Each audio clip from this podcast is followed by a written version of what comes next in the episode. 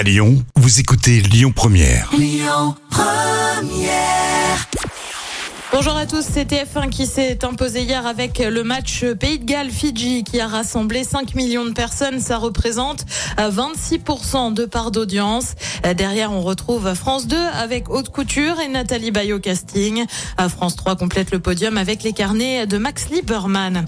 Des programmations chamboulées tout au long du week-end suite au séisme qui a touché le Maroc. Un drame qui, vous le savez, a fait plus de 2100 morts. Résultat, les chaînes de télé ont dû faire face. Un hommage a été rendu aux victime dans C'est l'hebdo sur France 5. Euh, TF1, de son côté, a choisi de miser sur une édition spéciale hier après le 13h.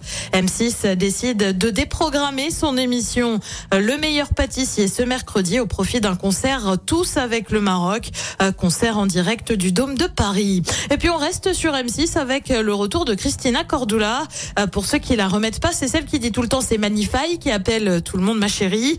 Eh bien, elle revient pour l'émission Dressing Challenge. En gros, le but, eh bien, c'est d'avoir les conseils de Christina Cordula pour détoxifier son dressing. Comprenez en gros faire le tri. Ça débarque le 25 septembre sur M6 à partir de 16h50. Côté programme, ce soir sur TF1, c'est le retour de la série Les Bracelets Rouges.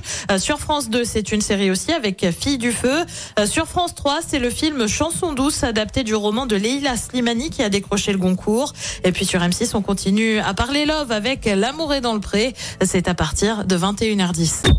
Écoutez votre radio Lyon Première en direct sur l'application Lyon Première, lyonpremière.fr et bien sûr à Lyon sur 90.2 FM et en DAB+. Lyon Première